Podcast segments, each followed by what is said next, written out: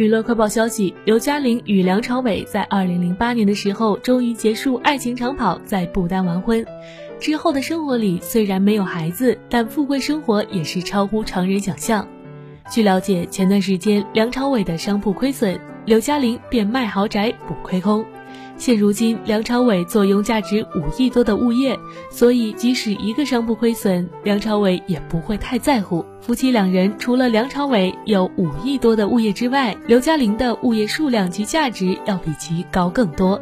据港媒报道，刘嘉玲名下的物业价值已经达到七亿多。她除了在香港有多处物业外，在上海以及江苏老家也都各自有着价值不菲的豪宅。刘嘉玲开派对的豪宅，则是半山没到的那处豪宅。这处豪宅曾被曝光多次，内部的布置全部以着刘嘉玲喜欢的色调以及方式装扮，装修复古精致。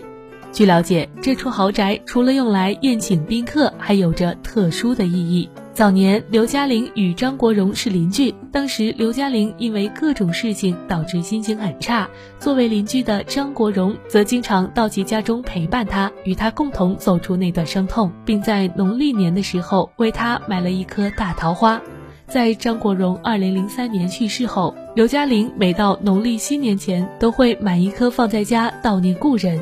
如今豪宅升值，他却因为怀念老友而不舍得将豪宅卖掉，十分重情重义。